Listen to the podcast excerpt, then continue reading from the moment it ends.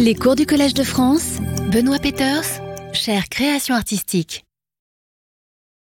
Madame la ministre, chère Roselyne Bachelot, Monsieur le Président de l'Académie des sciences, Monsieur le Directeur général du Centre national du livre, Mesdames, Messieurs, en vos grades et fonctions, chers collègues, chers amis, Mesdames, Messieurs, je suis très heureux de vous accueillir ce soir pour la leçon inaugurale de Benoît Peters au Collège de France, qui occupera cette année universitaire la chaire annuelle de création artistique, grâce au soutien exceptionnel du Centre national du livre.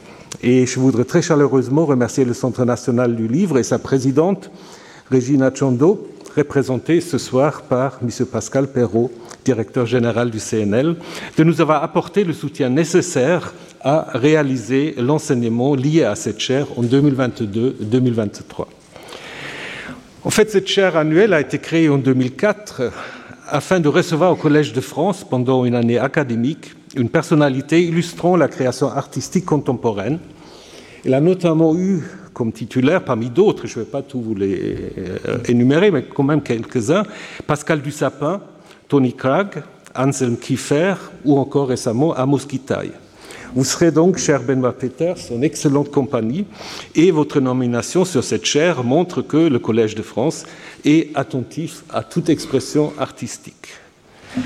Vous avez, en fait, cher Benoît Peters, déjà donné une leçon d'ouverture ici, au même endroit, très remarquée, en 2020, pour ouvrir le cycle de la bande dessinée au Collège de France, cycle également organisé en partenariat avec le Centre national du livre. Aujourd'hui, vous allez inaugurer votre enseignement sur une année par votre leçon inaugurale sous le bel intitulé Un art neuf. Un programme de huit cours et séminaires suivra, respectivement intitulé Poétique de la bande dessinée et quelques albums incontournables. On est déjà curieux de savoir lesquels sont incontournables, avec la participation d'autres personnalités que vous avez souhaité inviter, notamment votre complice de toujours, François Squitten, qui est, si je suis bien informé, présent ce soir, que je salue également. Vous allez également organiser un colloque qui aura lieu le 7 juin 2023 et qui sera consacré au nouveau chemin de la bande dessinée. En fait, on situe souvent l'origine de la bande dessinée, et vous le faites aussi un peu dans l'œuvre de Rudolf Töpfer, mais il y a certainement des précurseurs à ce point de départ. Alors, le plus ancien bande dessinée, c'est difficile de savoir. On peut réfléchir à beaucoup de choses, mais il y a déjà les reliefs assyriens qui montrent les hauts faits des rois. Ne sont pas toujours très sympathiques, mais qui racontent déjà une histoire.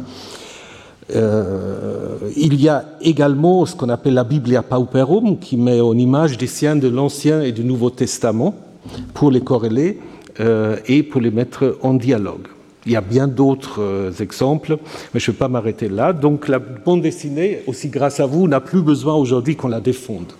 Sa diffusion planétaire, son dialogue constant avec les lettres, la peinture, le cinéma, son extraordinaire pouvoir de narration et d'expression, ainsi que la richesse et la variété des talents créateurs qui la font vivre, montrent sans appel depuis longtemps déjà que c'est un art majeur et qu'elle doit, comme vous le dites dans l'interview que vous avez bien voulu donner aux équipes du Collège de France, la bande dessinée doit trouver sa place dans l'enseignement.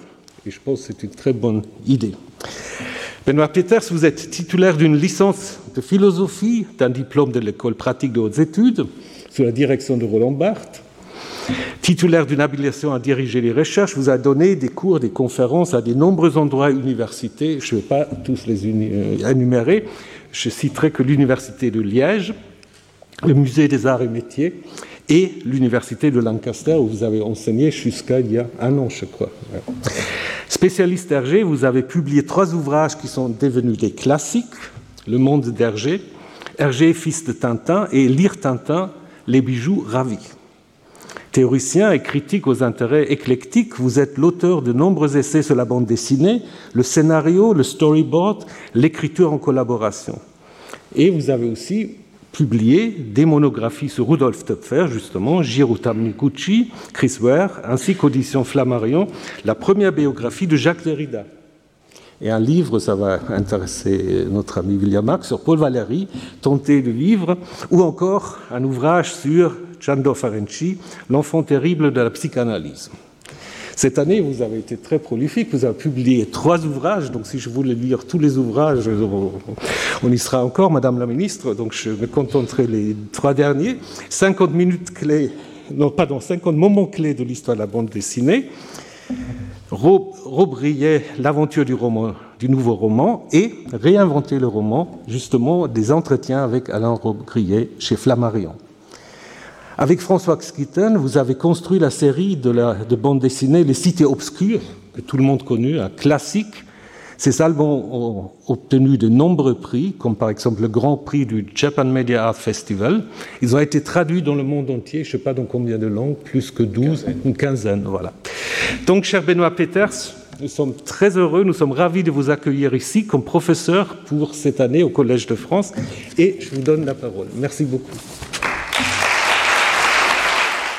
Madame la ministre, Monsieur l'administrateur du Collège de France, cher Thomas Remer, Mesdames et Messieurs les professeurs, Mesdames, Messieurs, chers amis.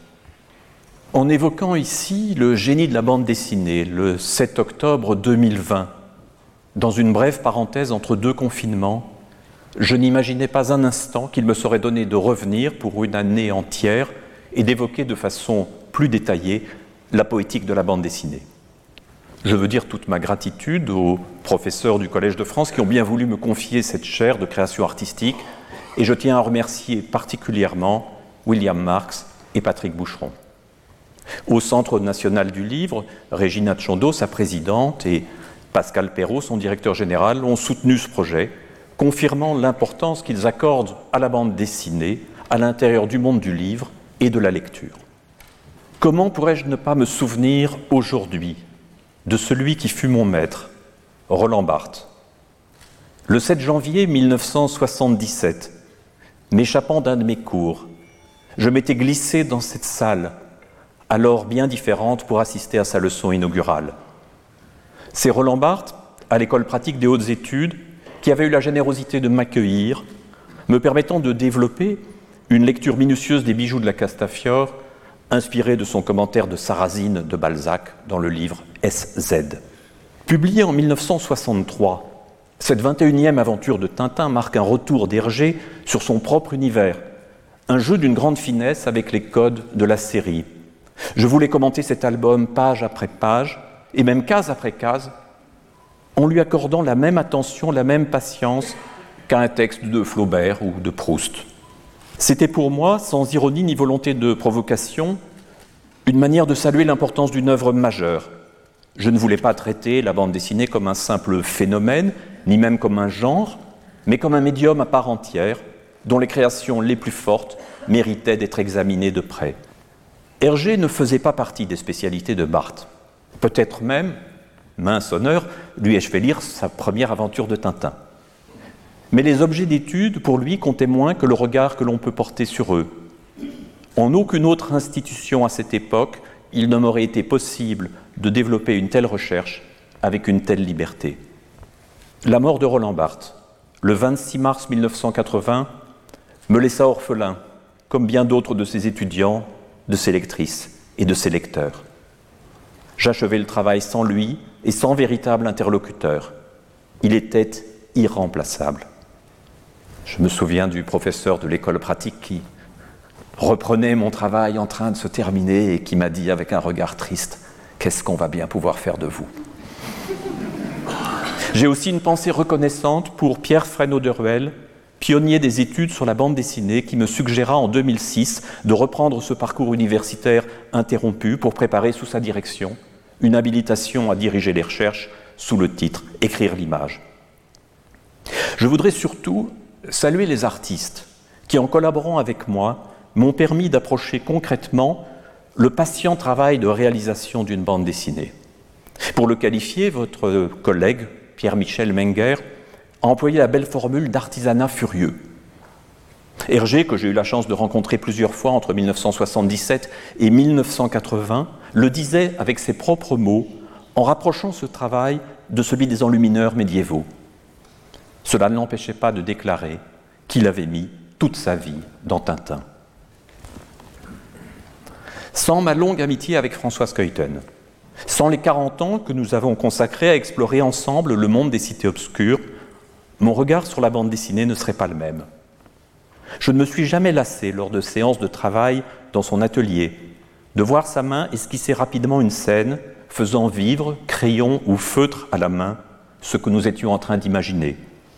Grâce à lui, j'ai compris qu'un dessin ne relevait jamais de la simple exécution d'une intention, mais qu'il devait être animé d'une véritable énergie graphique. Au fil des ans, les livres que j'ai développés avec Marie-Françoise Plissard, Alain Goffin, Anne Baltus, Frédéric Boilet, Aurélia Orita et quelques autres m'ont entraîné dans de nouvelles directions, me faisant découvrir d'autres styles et d'autres façons de collaborer. Mes réflexions sur la bande dessinée sont inséparables de la pratique que j'ai pu en avoir comme scénariste et parfois comme éditeur. Inséparables de ces dessinateurs et dessinatrices que j'ai lus et relus et souvent côtoyés. Inséparables du dessin lui-même dans la magie de son surgissement, inséparable du plaisir de la lecture. Il n'y a pas pour moi d'approche critique qui ne se fonde d'abord sur un premier enthousiasme.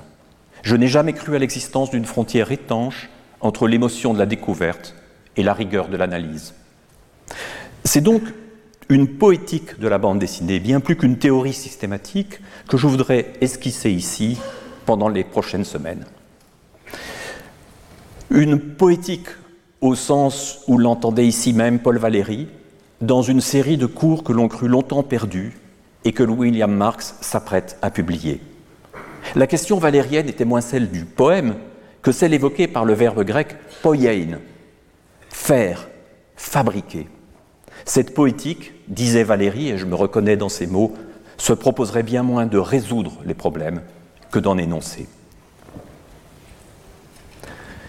Je pense aussi à la poétique du cinéma de Raoul Ruiz, intimement liée à son œuvre de cinéaste.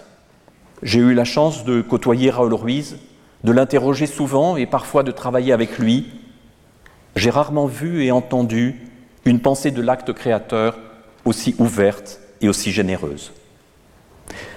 Dans mes réflexions sur la bande dessinée, je voudrais jamais oublier les conditions de sa réalisation et me garder de plaquer sur elle des grilles d'interprétation qui lui sont extérieures. Je me méfie d'une approche purement objective de l'œuvre d'art. Qui mieux que Marcel Proust et Julien Gracq, Virginia Woolf et Pierre Michon a su nous parler avec justesse non seulement de littérature, mais aussi de peinture ou de musique Qui mieux que Rodolphe Töpfer dès les années 1840 Karl Spiegelman, Scott McCloud et Jean-Christophe Menu plus récemment a su approcher les spécificités de la bande dessinée. Permettez-moi une insiste toute personnelle. Il y a un peu moins de trois mois, le matin du 6 août, j'ai été victime d'un brutal accident de santé. Dans une chambre de réanimation de l'hôpital Cochin, perfusé et couvert d'électrodes, au milieu des lumières clignotantes et des sonneries incessantes, craignant de ne jamais prononcer cette leçon inaugurale, ni les cours qui devaient la suivre, je songeais à la place immense que la bande dessinée avait tenue dans ma vie. De mes premiers contacts avec les aventures de Tintin, ce sont d'abord des images effrayantes et délicieuses à la fois qui me revenaient.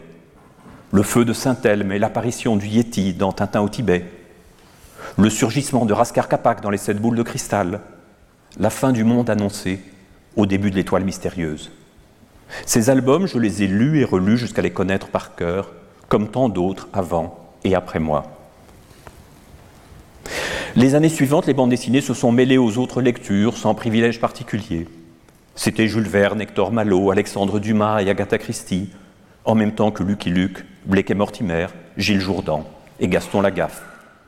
Dans la cour de récréation à Bruxelles, nous nous échangions les deux journaux phares, Tintin et Spirou. Puis vint Pilote avec Astérix, bien sûr, mais aussi Blueberry, Philémon, Valérian et Laureline, la rubrique à braque et le Grand Duduche.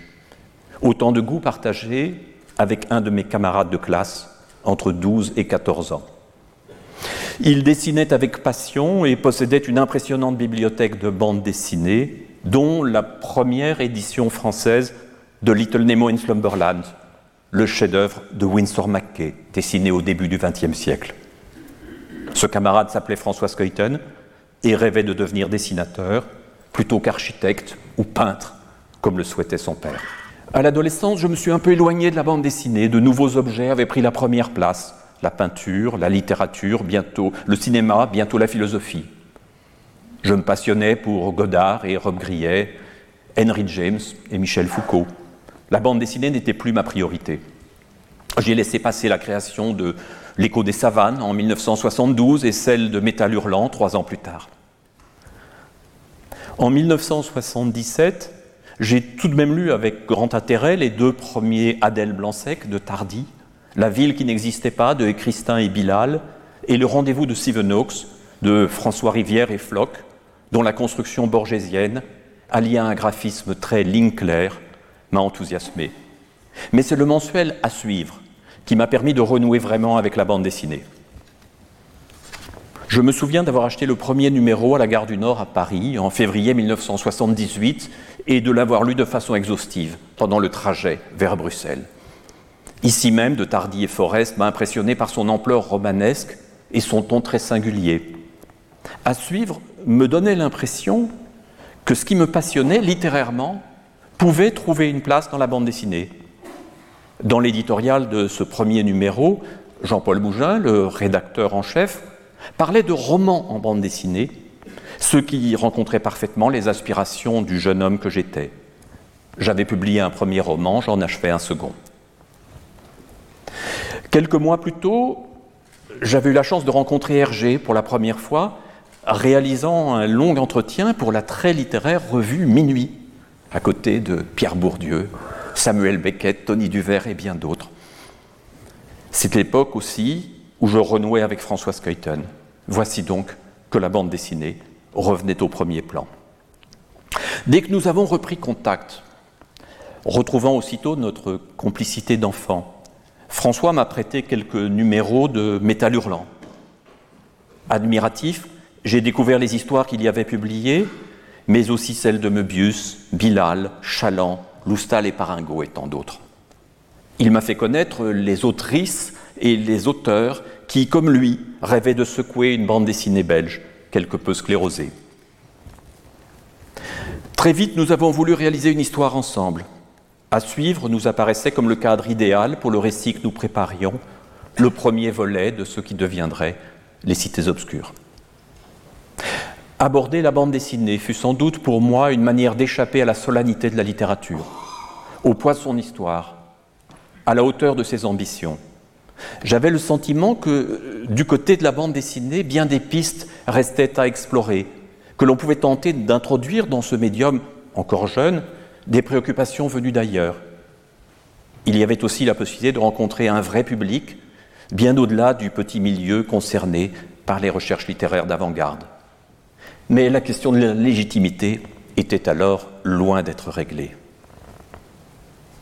Je revois se peindre la surprise, pour ne pas dire la déception, sur le visage de mon ancien professeur de philosophie du lycée Hoche lorsque je lui ai offert Les murailles de Samaris. Il parcourut l'album un peu vite avant de me dire Oui, cela a l'air très bien, mais tout de même, Peters, vous étiez bon en philosophie. En ce début des années 1980, j'avais donc deux portes d'entrée dans la bande dessinée. L'une comme lecteur passionné d'Hergé, m'interrogeant sur cette œuvre qui, depuis ma petite enfance, n'avait cessé de me marquer. L'autre comme complice et ami d'un merveilleux dessinateur. Peu à peu, le monde de la bande dessinée est devenu le mien. J'ai travaillé avec d'autres auteurs et autrices. J'ai eu la chance d'en rencontrer beaucoup. De Fred, le créateur de Philémon, à Claire Bretéché, d'Art Spiegelman à Giro Taniguchi, de Lorenzo Mattotti à Chris Ware et tant d'autres que je ne puis citer. Dès mes premiers textes critiques, il m'a semblé que se pencher en priorité sur les aspects les plus spécifiques de la bande dessinée, la case, l'ellipse, l'usage de la planche, les relations entre le texte et l'image, entre le scénario et sa mise en œuvre, n'était ni stérilisant ni purement académique. J'ai tenté de forger, notamment à travers le petit livre Case, planche, récit, quelques outils qui aident à mieux lire la bande dessinée dans ce qu'elle a d'unique, en refusant d'importer de manière trop littérale des notions venues de la linguistique, de la psychanalyse ou de la théorie du cinéma. D'autres passionnés, comme Thierry Grunstein, Pierre Sterks, Thierry Smolderen et Jan Battens, travaillaient dans la même direction, notamment dans la revue Les Cahiers de la bande dessinée. Nos débats étaient parfois vifs et leurs critiques m'ont conduit à remettre en question plusieurs des propositions que j'avais avancées. C'est l'une des joies de la recherche. Témoin et acteur à la fois, j'ai vu depuis une quarantaine d'années le paysage de la bande dessinée se transformer profondément, ainsi que les discours tenus à son propos. Peu à peu, je me suis ouvert à des traditions bien différentes de celles dans lesquelles j'avais grandi, découvrant la richesse et la diversité de son histoire. Dans ma jeunesse, je connaissais assez bien la production franco-belge, mais les origines de la bande dessinée m'étaient inconnues. J'avais d'énormes lacunes en matière de comics et j'ignorais à peu près tout des mangas. Aujourd'hui, je me repère un peu mieux dans ces différents territoires. Une des choses qui continue de m'importer est d'élargir la vision du médium historiquement, géographiquement et esthétiquement, de faire dialoguer son passé le plus enfoui pour la France, Thierry Grunstein vient de le ressusciter à travers son magnifique album La bande dessinée en France à la belle époque, avec les œuvres les plus contemporaines, qu'elles soient populaires ou plus sophistiquées. Longtemps, la bande dessinée n'a même pas eu de nom, ce qui ne veut pas dire qu'elle était sans existence. Rodolphe Töpfer, en 1837, l'appelait littérature en estampe. Au début du XXe siècle, en France, prévalaient les termes d'histoire en images et d'illustré. Dans un entretien des années 1940, Hergé décrit les aventures de Tintin, je cite, comme des films sonores et parlant 100% où les dialogues sortent directement de la bouche des personnages. Il y a des définitions plus simples, plus synthétiques. Mais on, est là assez tard, Hergé a déjà fait la moitié de son œuvre, et il dit des films sonores et parlant 100% où les dialogues sortent directement de la bouche des personnages. Plus tard, avec le succès des publications Disney, certains parleront, plus ou moins péjorativement, de petits Mickey. Ah, vous faites des petits Mickey. La bande dessinée n'avait pas non plus d'histoire. Pour faire oublier sa mauvaise réputation, on cherchait à lui trouver de glorieux ancêtres en évoquant les grottes de Lascaux, l'art égyptien, la colonne Trajane et la tapisserie de Bayeux. Toutes choses qui d'ailleurs ne sont pas sans rapport avec elle, mais qui ne participent pas, à mes yeux, de sa logique la plus profonde. Mais une thèse prévalait, celle de sa naissance aux États-Unis en 1896 avec le Yellow Kid de Richard Felton Outco. Il s'agissait, soi-disant, des tout premiers phylactères. Oubliant Chab, Gustave Doré, Nadar et Willem Busch, on voulait faire de la bande dessinée la contemporaine d'un cinématographe auquel on l'inféodait souvent, ignorant que l'arroseur arrosé, comme bien d'autres gags du cinéma muet, avait existé chez Christophe, Benjamin Rabier et quelques autres avant d'être fixé sur la pellicule, et que Töpfer avait joué du montage parallèle 60 ans avant Méliès.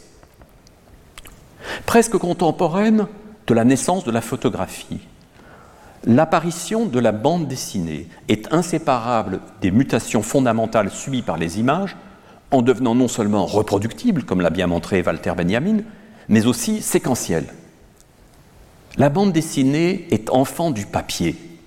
C'est le support commun à l'auteur qui réalise ses planches, la plupart du temps, et au lecteur qui les découvre.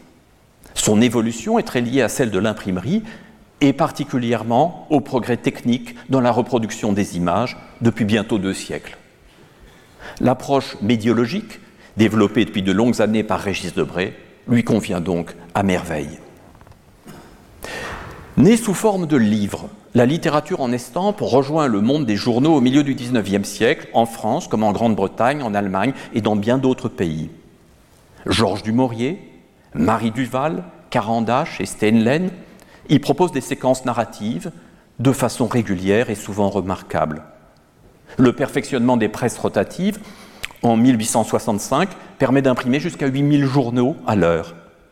Le procédé Benday, mis au point aux États-Unis en 1879 et précédé par quelques recherches françaises, donne la possibilité de reproduire toutes les nuances de grisé ou de couleur. Grâce à ces technologies nouvelles, La presse entre dans l'ère industrielle. Peu avant la fin du XIXe siècle, elle prend une ampleur considérable dans les mains de quelques entrepreneurs américains. Deux grands patrons, Joseph Pulitzer, qui donnera son nom à un prix fameux, et William Randolph Hearst, le modèle de Citizen Kane, se livrent une guerre sans merci pour séduire un public d'immigrants, maîtrisant parfois mal la langue anglaise. La bande dessinée, ou plus précisément les comics, leur apparaît comme l'une des meilleures façons de conquérir de nouveaux lecteurs surtout avec les suppléments du dimanche aux couleurs éclatantes. Au tournant des 19e et 20e siècles, avec les spectaculaires Sunday Pages de Richard Hodko, Rudolf Dirks, Frédéric Hopper, Winsor Mackay, Lionel Feininger et quelques autres, la bande dessinée se transforme en médium de masse destiné à tous les publics, adultes comme enfants. Dans le monde francophone à cette époque, les illustrés s'adressent en priorité à l'enfance. La famille Fenouillard, Bécassine, l'espiègle Lily, Bibi Froquetin et les pieds enchantent les jeunes générations, Nathalie Sarraute et Jean-Paul Sartre compris, même si le dispositif narratif demeure bien sage. Les textes de commentaires composés typographiquement sont préférés aux phylactères. En 1923, une première bande dessinée à bulles, à phylactère, Bico de l'américain Martin Branner, est publiée dans Excelsior Dimanche. Elle est bientôt suivie par Zigépus d'Alain Saint-Augan, manifestement construit sur le même modèle.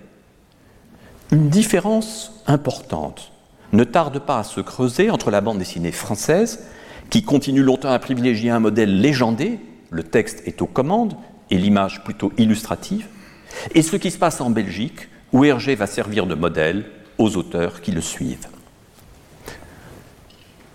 Aux États-Unis, dans les années 1920 et 1930, la bande dessinée se diversifie. Les agences de presse, ou syndicates, diffusent dans tous les journaux du pays des comics de toute nature. À côté des séries humoristiques comme Bringing Up Father de Joe McManus et Popeye d'Elsie Segar, une large place est accordée à des récits d'aventure comme Flash Gordon d'Alex Raymond ou Terry et les pirates de Milton Caniff. Il y en aurait bien d'autres à citer. S'adressant en priorité à un public adulte, ces dessinateurs bénéficient d'une vraie considération et sont choyés par les patrons de presse. Une série aussi audacieuse que Crazy Cat de George Herriman enchante le président Wilson, tout comme Gertrude Stein et Picasso. En Europe, durant cette période, un créateur de bande dessinée, quel que soit son talent, œuvre dans le plus total silence de la critique. Nul ne signale le saut qualitatif que le Lotus bleu, en 1936, représente dans l'œuvre d'Hergé. Qu'un auteur de ce temps, à rebours de l'opinion ambiante et de la ligne éditoriale de son journal, prenne le parti de la Chine contre le Japon, qu'il propose, avec la rencontre de Tintin et de Chang, une leçon d'antiracisme aussi forte que sensible, personne, à cette époque, ne semble l'avoir remarqué. Cela n'empêche pas Hergé de continuer à progresser en s'imposant de nouveaux défis graphiques et narratifs, album après album. Cela n'empêche pas Edmond Calvo de publier en 1945 La bête est morte, une puissance évocation métaphorique de la Seconde Guerre mondiale. À la fin des années 40, aux États-Unis comme en France, la bande dessinée est attaquée de plusieurs côtés on veut la rendre responsable de la violence des jeunes et de la dégradation des mœurs. En 1954, dans son livre Seduction of the Innocent, le psychiatre Frederick Wertham dresse un tableau apocalyptique de l'univers des comic books accusé de former des générations de délinquants le mouvement prend une telle ampleur qu'une commission sénatoriale est mise en place aux États-Unis, tandis que sont organisés plusieurs autodafés. Pour éviter une censure gouvernementale, les éditeurs instaurent eux-mêmes le Comics Code Authority, un organisme qui va contrôler la production jusqu'au début des années 1980. Désormais, l'horreur est bannie et la représentation de la violence et de l'érotisme strictement encadrée les préjugés à propos de la bande dessinée se manifestent aussi sur un mode plus insidieux. Lorsqu'en 1950, Charles Schulz propose les premiers strips mettant en scène Charlie Brown et Snoopy, les responsables de United Features Syndicate imposent le titre Peanuts, qui signifie cacahuète, mais surtout presque rien. Aux yeux de Schulz, c'est le pire nom qu'on ait donné à une bande dessinée. C'est complètement ridicule, ça n'a aucun sens, ça ne fait qu'installer de la confusion et priver le strip de toute dignité. Deux ans plus tard, Tove Jansson, la créatrice finlandaise des Moomins, il n'y a pas tant d'autrices à cette époque, c'est une des plus importantes. Tove Jansson essuie d'autres sarcasmes.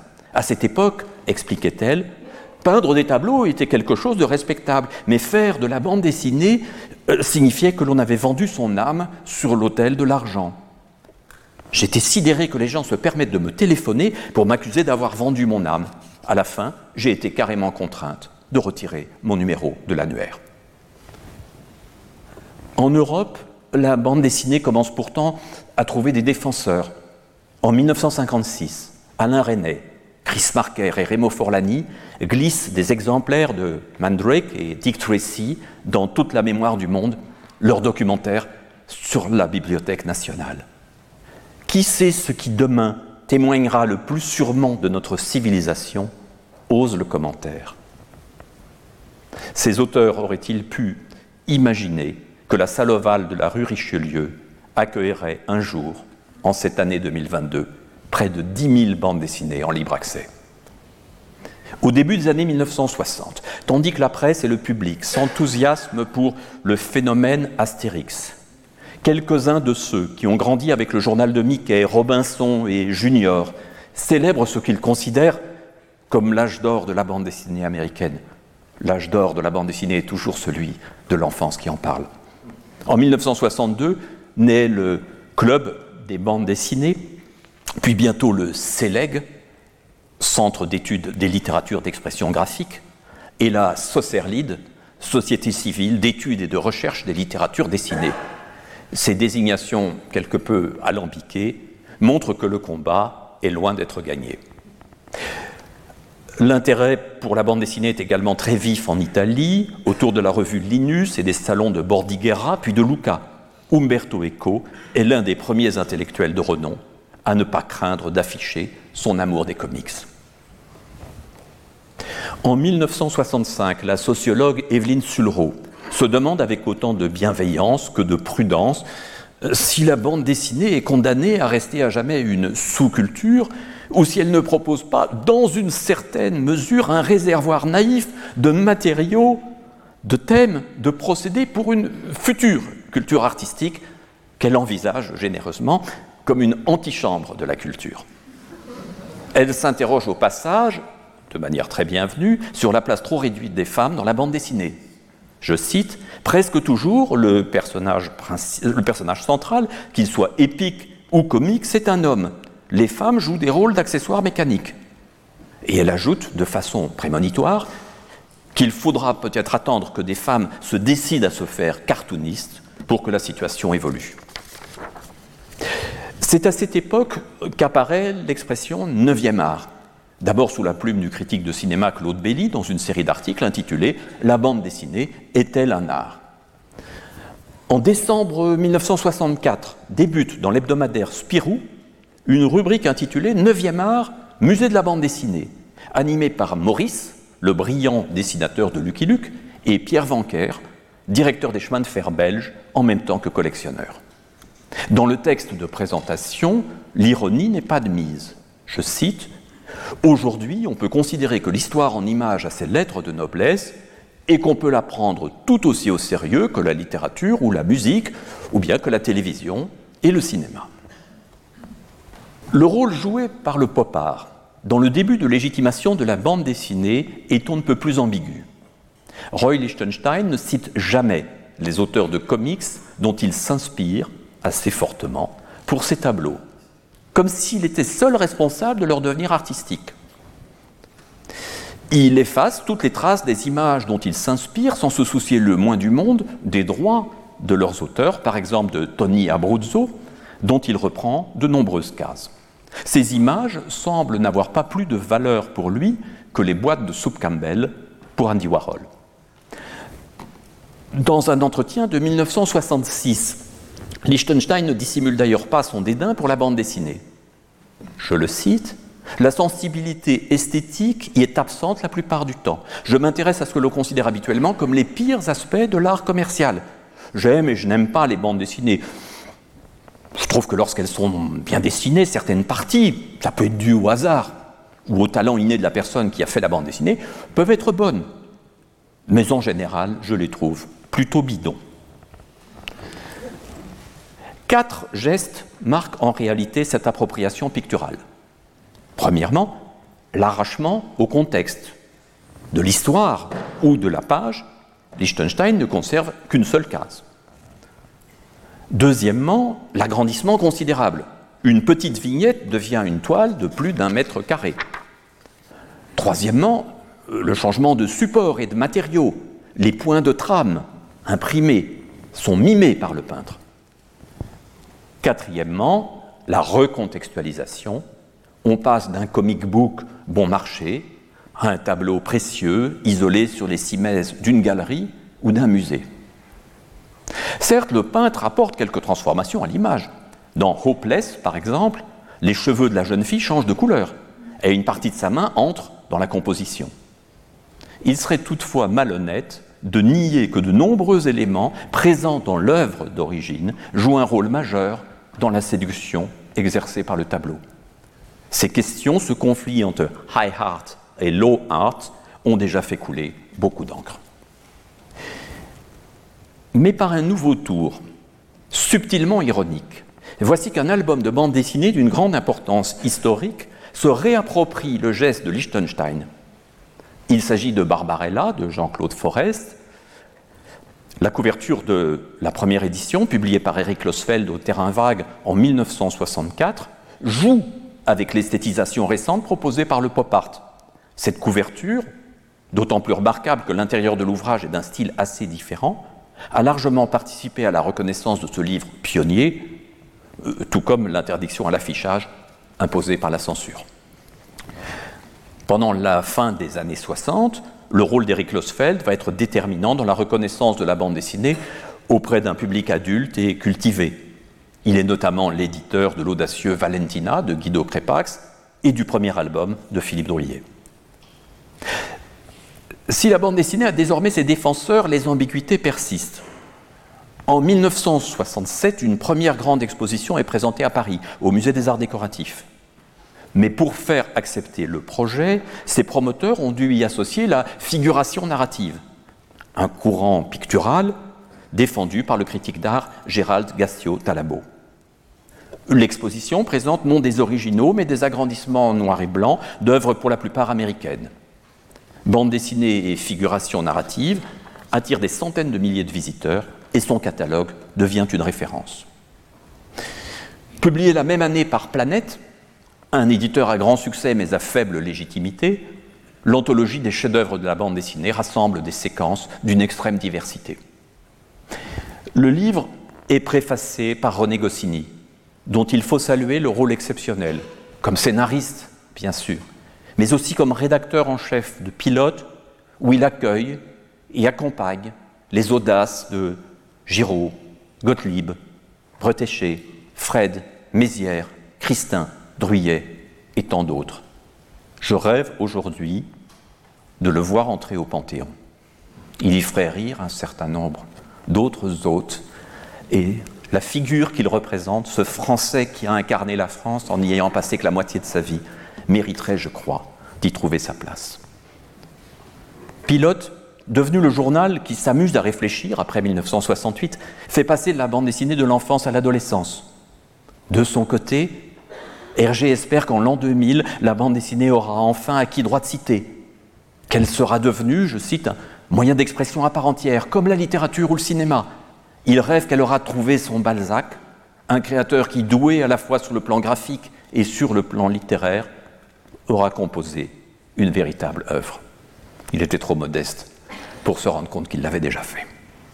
Pendant ce temps, la bande dessinée avance surtout par ses marges. En 1967, Robert Crumb s'installe à San Francisco. L'année suivante, il publie le premier numéro de Zap Comics, et le vent lui-même dans les rues. Les poursuites dont ce magazine underground est l'objet ne sont pas étrangères à son succès. Dessinateur virtuose et pionnier de l'autobiographie, Crumb innove par ses audaces et met en scène ses obsessions et ses névroses.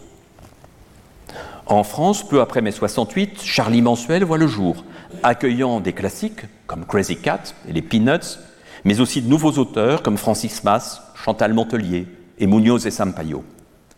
Selon Wolinski, qui en fut le rédacteur en chef, Charlie est le seul journal de bande dessinée lu par des gens capables de lire autre chose que des bandes dessinées. En 1972, après le refus par Goscinny d'une histoire de Mandrika un peu trop zen à son goût, Gottlieb, Bretéché et Mandrika s'associent pour créer un trimestriel, L'écho des savanes. Trois ans plus tard, Druyet, Möbius et Dionnet lancent Métal Hurlant, revendiquant une complète liberté graphique et narrative. Möbius le clame dans un original, dans un éditorial. Il n'y a aucune raison pour qu'une histoire soit comme une maison avec une porte pour entrer, des fenêtres pour regarder les arbres et une cheminée pour la fumée. On peut très bien imaginer une histoire en forme d'éléphant, de champ de blé ou de flammes d'allumettes soufrées. C'est aussi en 1975 que paraît dans les actes de la recherche en sciences sociales un article appelé à faire date, La constitution du champ de la bande dessinée, de Luc Boltanski. Ce champ, dit-il, est formé sur le modèle des champs de culture savante. Cet essai est bientôt suivi d'un numéro spécial de la revue Communication, de plusieurs ouvrages de Pierre Fresneau de Ruel et d'un livre d'Alain Ray aux éditions de Minuit. Pendant des décennies, la bande dessinée va pourtant rester à peu près absente de l'université française, malgré quelques cours de Francis Lacassin à la Sorbonne et le séminaire de Pierre Coupry à l'École des hautes études en sciences sociales.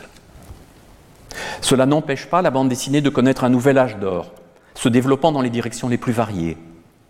Si les revues continuent à jouer un rôle essentiel, les albums prennent de plus en plus d'importance, tandis qu'apparaissent les premières librairies spécialisées. Aux éditions Futuropolis, Étienne Robial et Florence Sestac proposent à la fois des résurrections de grands classiques et des créations audacieuses.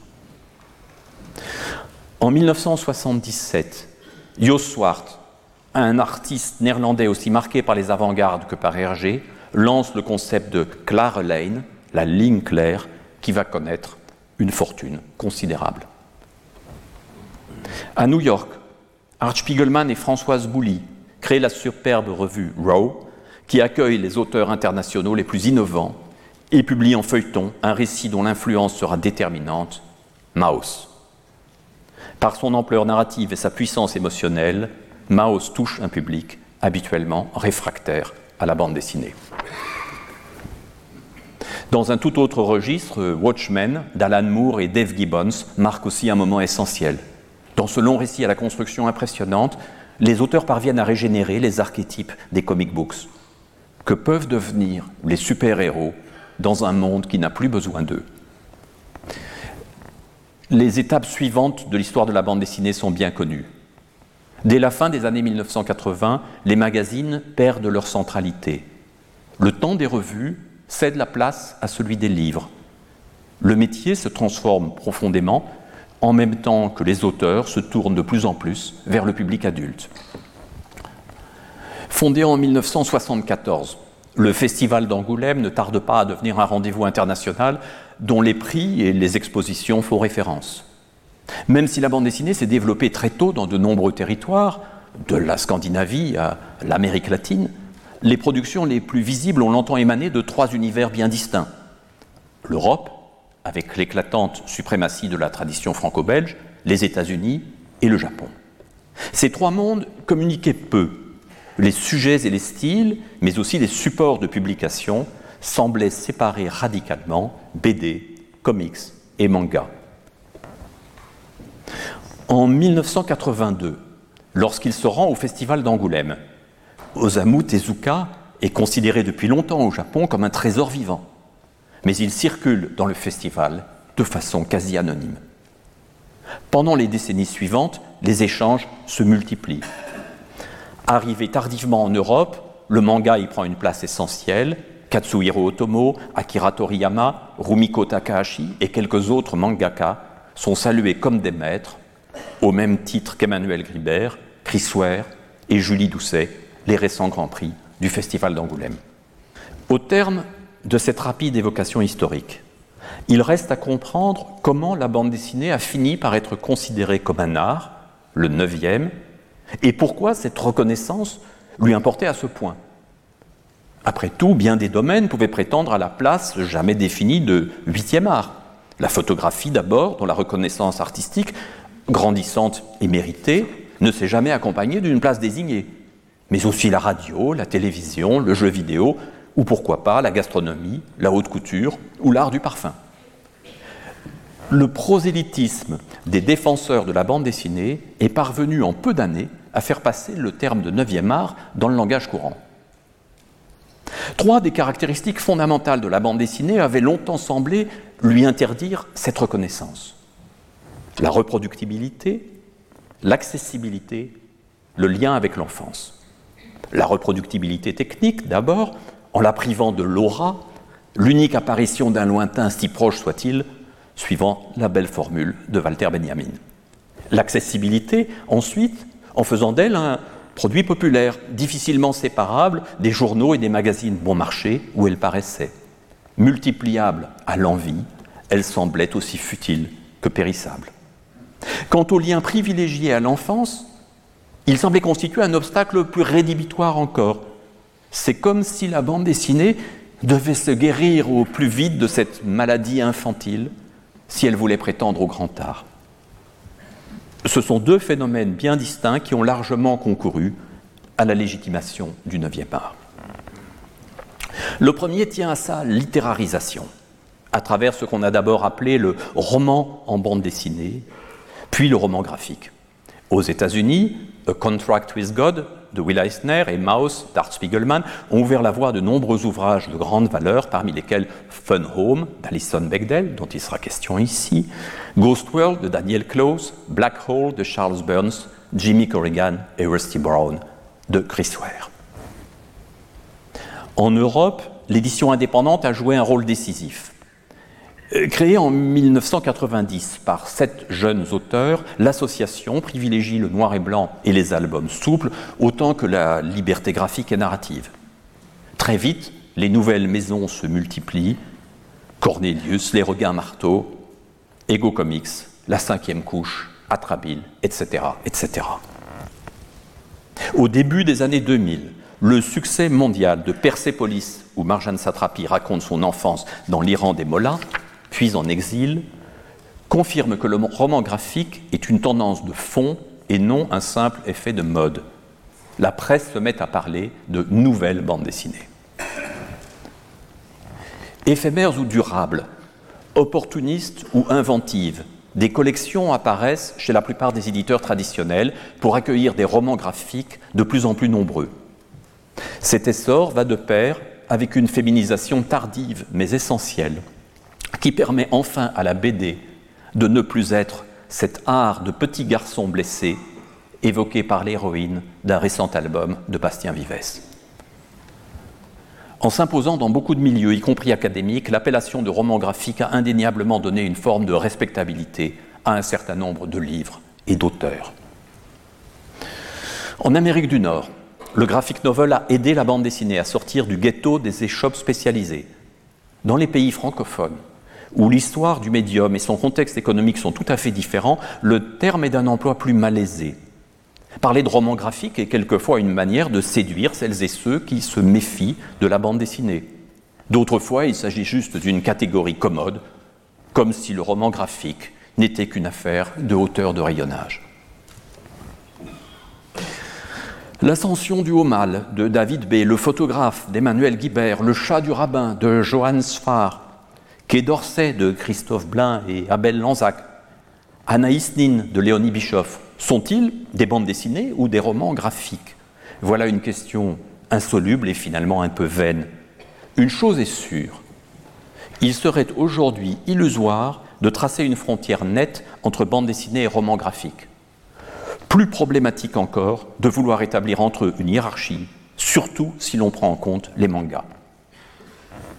Ces derniers, presque toujours en noir et blanc, de petits formats et de longues paginations, se rapprochent, par certains aspects, euh, du roman graphique dans leur présentation. Mais si l'appellation convient à des récits comme L'homme sans talent de Yoshiharu Tsuge, Quartier lointain de Jiro Taniguchi ou Blue de Kiriko Nananan, elle semble déjà plus problématique pour désigner Akira, l'impressionnante saga post-apocalyptique de Katsuhiro Otomo, ou les 18 tomes de Monster de Naoki Urasawa. Le mot de roman ne doit d'ailleurs pas abuser. Sous ce label, on trouve en effet de nombreuses œuvres qui relèvent de la non-fiction. De même que le documentaire s'est imposé à côté du cinéma avec acteurs, la bande dessinée se révèle parfaitement en mesure d'aborder de manière neuve le reportage, l'histoire, la biographie et l'essai, pour peu qu'on la considère comme autre chose qu'un simple outil. Le second phénomène qui a modifié le statut de la bande dessinée tient à son artification, pour reprendre le terme proposé par Roberta Shapiro et Nathalie Hennig. Incontestablement, le médium a gagné une vraie légitimité dans le monde de la culture. En 2012, les éditions Citadel et Masno ont publié dans leur collection L'art et les grandes civilisations un magnifique ouvrage intitulé L'art de la bande dessinée. De grandes expositions ont été présentées dans les lieux les plus prestigieux. Hergé au Grand Palais, Crumb au Musée d'Art moderne de la ville de Paris, Hugo Pratt au Musée des Confluences, Emmanuel Guibert à l'Institut, Catherine Meurice, Riyad Satouf, Chris Ware et quelques autres à la bibliothèque du Centre Pompidou. En 2017, la revue Le Débat a consacré un numéro spécial au sacre de la bande dessinée. Et en 2020, on s'en souvient, le ministère de la Culture a proposé l'année de la BD. Ce sont autant de symptômes, comme ma présence ici ce soir, d'un réel changement d'attitude. Les aniconettes, ces analphabètes de l'image que j'évoquais autrefois, sont heureusement de moins en moins nombreux. Symptomatique est l'évolution du regard porté sur la planche originale. Longtemps, elle a été considérée comme une simple étape dans le processus de création. Pour l'éditeur, le résultat imprimé était l'unique enjeu. L'original avait rempli sa fonction une fois photogravé, on ne craignait pas d'y laisser des indications techniques ou d'y apposer un tampon. Quand le dessinateur avait la chance de récupérer ses planches, il les considérait surtout comme des documents. Hergé offrit des crayonnés, et plus rarement des ancrages à bon nombre de ses visiteurs. Il lui arrivait d'en prêter d'autres pour des expositions scolaires. Ils furent parfois rognés et grossièrement collés sur du carton. Depuis une trentaine d'années, la situation s'est transformée du tout au tout. Le regard sur le trait du dessinateur, sa technique, ses repentirs, se fait de plus en plus pointu. Les originaux sont devenus des objets d'exposition et bientôt de spéculation. Les galeries spécialisées se sont multipliées, les grandes salles de vente se sont ouvertes à la bande dessinée et les cotes de quelques auteurs se sont envolées, à commencer par celles d'Hergé, Jacobs, Uderzo et Franquin. Pour certains collectionneurs, la planche semble représenter aujourd'hui, plus encore que l'album, l'essence de la bande dessinée. En soi, cet intérêt n'a rien de problématique. Du fait de sa taille, généralement beaucoup plus importante que celle de l'imprimé, la planche originale donne à voir le geste du dessinateur et révèle la qualité de son trait. Elle laisse deviner la technique de l'auteur et nous émeut quelquefois par sa fragilité. Chez Hugo Pratt ou Möbius, il arrive que le dessin s'efface en partie, par exemple à cause de l'emploi du feutre. Chez d'autres, on s'attache aux traces de crayon, au collage et aux retouches à la gouache blanche. De nombreux auteurs et autrices travaillent aujourd'hui en couleur directe ce qui augmente encore la séduction de leur planche. Mais la fétichisation de l'original et le développement très rapide de ce marché soulèvent quelques questions. Car lorsqu'elle est accrochée sur les cimaises d'une galerie ou dans l'appartement d'un amateur, une page de bande dessinée change radicalement de sens. Isolée du récit dans lequel elle s'inscrit, souvent privée de texte, la page se transforme en un objet décoratif bien plus que narratif. Exposée sur un mur, elle se regarde davantage qu'elle ne se lit. Encadrée, elle gagne en solennité ce qu'elle perd en humour et en impertinence. Si la vente des originaux devenait un jour plus rémunératrice pour les auteurs que celle des albums, la nature même du 9e art en serait bouleversée. Les galeristes et les dessinateurs devinent très vite le genre de planche susceptible de séduire. Peu de cases, des images spectaculaires et de préférence sans phylactère. Certains pourraient être tentés de les multiplier par rapport à d'autres pages plus discrètes, plus modestes, plus difficiles à séparer du récit. Une partie de la bande dessinée risquerait alors de subir un glissement vers le simulacre, proche de celui qu'a connu le street art depuis que le marché s'en est emparé. Mais une telle évolution reste assez peu probable. On peut même s'étonner que les grands musées français, à commencer par le Centre Pompidou, n'accordent pas plus de place à la bande dessinée dans la construction de leurs fonds, alors qu'ils se sont ouverts au design, à la mode et au dessin d'architecture. Les combats pour la légitimation ont eu leur importance. Il fallait convaincre que la bande dessinée est une lecture à part entière et non un simple marchepied vers les supposés vrais livres.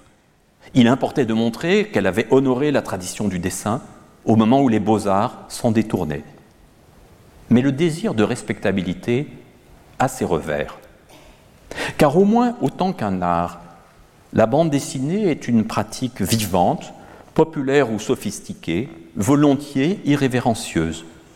Pour beaucoup d'autrices et d'auteurs, l'essentiel reste de raconter de façon libre une histoire qui se lit autant qu'elle se regarde, de faire coexister harmonieusement plusieurs images sur la même page, de les associer à des textes devenus eux-mêmes graphiques, de ménager des ellipses et des échos, des accélérations et des moments contemplatifs. Grâce à ces manières si diverses de stratifier l'espace et le temps, la bande dessinée reste une forme tout à fait pertinente aujourd'hui. Née en même temps que la photographie, s'épanouissant au moment où apparaissait le cinéma, elle a pu survivre à l'apparition de la radio, de la télévision, d'Internet et du jeu vidéo, car elle a de vraies spécificités, des possibilités créatrices qui n'appartiennent qu'à elle. De génération en génération, de pays en pays, elle a su réinventer ses usages, ses thématiques et ses publics. Il y a probablement une adéquation entre les particularités de ce médium et le cerveau humain cette façon de rassembler plusieurs cases dans le petit espace de la page, de relier des mots et des images, de proposer un dessin qui suggère plus encore qu'il ne montre. La bande dessinée stylise notre rapport à la réalité. On pourrait dire qu'elle le mentalise. Elle nous donne moins les choses que les représentations des choses, moins les objets que les signes auxquels ils peuvent donner naissance. Elle ne se contente pas de nous montrer le monde, elle pose un regard qui d'emblée le décode. Pour le lecteur, même très jeune, c'est sans doute une façon de se l'approprier. Force est pourtant de le reconnaître. Si la bande dessinée d'aujourd'hui est d'une remarquable diversité, le secteur est loin d'avoir la bonne santé qu'on lui attribue souvent. Certes, lorsqu'on la considère globalement, l'industrie de la bande dessinée se porte bien. Mais si le nombre de titres produits a énormément augmenté, les tirages et surtout les ventes moyennes de la plupart des albums ont diminué de façon préoccupante. Et la situation concrète des autrices et des auteurs est de plus en plus délicate. Lorsque nous avons commencé à publier avec François Skeuten, le travail de création était reconnu et rémunéré. La parution en feuilleton dans les magazines assurait aux auteurs des conditions assez favorables. Le passage de la bande dessinée de l'univers de la presse à celui du livre a eu d'indéniables avantages. Mais dans le même temps, cette situation a fragilisé financièrement les auteurs et leur a fait perdre un contact régulier avec un public moins spécialisé. Désormais, les albums paraissent de façon directe. S'il n'y a pas un coup de projecteur immédiat, le livre, même excellent, risque de passer inaperçu. Publier est plus simple qu'autrefois, mais construire un parcours d'auteur est devenu très difficile. Le métier vacille en même temps qu'augmente la reconnaissance du 9e art. Dans le monde de la bande dessinée, la dimension artisanale est pourtant incontournable. Il faut esquisser, chercher des documents, trouver des attitudes justes pour chacun des personnages, crayonner, ancrer, lettrer, mettre en couleur. Il faut aussi respecter des délais, réaliser des tâches techniques qui incombaient autrefois aux éditeurs, assurer soi-même une partie de sa promotion. La pratique d'un second métier est donc beaucoup plus difficile que pour un écrivain, d'autant que les publications se doivent d'être régulières, surtout dans le cas des séries. Ces réalités matérielles, il importe de ne pas les oublier à l'heure où beaucoup d'auteurs et autrices de bande dessinée se définissent comme des professionnels précaires. Professionnels parce que lui consacrant l'essentiel de leur temps, précaire parce que ne parvenant pas à en vivre décemment. Voici un demi-siècle. Des gens familiers, des, gens peu familiers des réalités de la bande dessinée demandaient à Hergé ou Franquin quel était leur vrai métier. Et cette question naïve nous faisait sourire. Il ne faudrait pas qu'aujourd'hui, elle rejoigne tristement la réalité. Sont de nombreuses années de labeur ininterrompu. Maurice Tillieu, Alberto Breccia et Posy Simmons n'auraient jamais pu donner naissance à leurs plus grands albums. Il leur a fallu s'entraîner et se perfectionner peu à peu, comme l'ont fait Cattell, Émile Bravo et Lewis Trondheim, comme les autrices et auteurs de demain doivent pouvoir le faire à leur tour. Il y a quelques semaines, disais-je, je réfléchissais à la place que la bande dessinée avait tenue dans ma vie. Au fil des ans, mes curiosités ont été très diverses.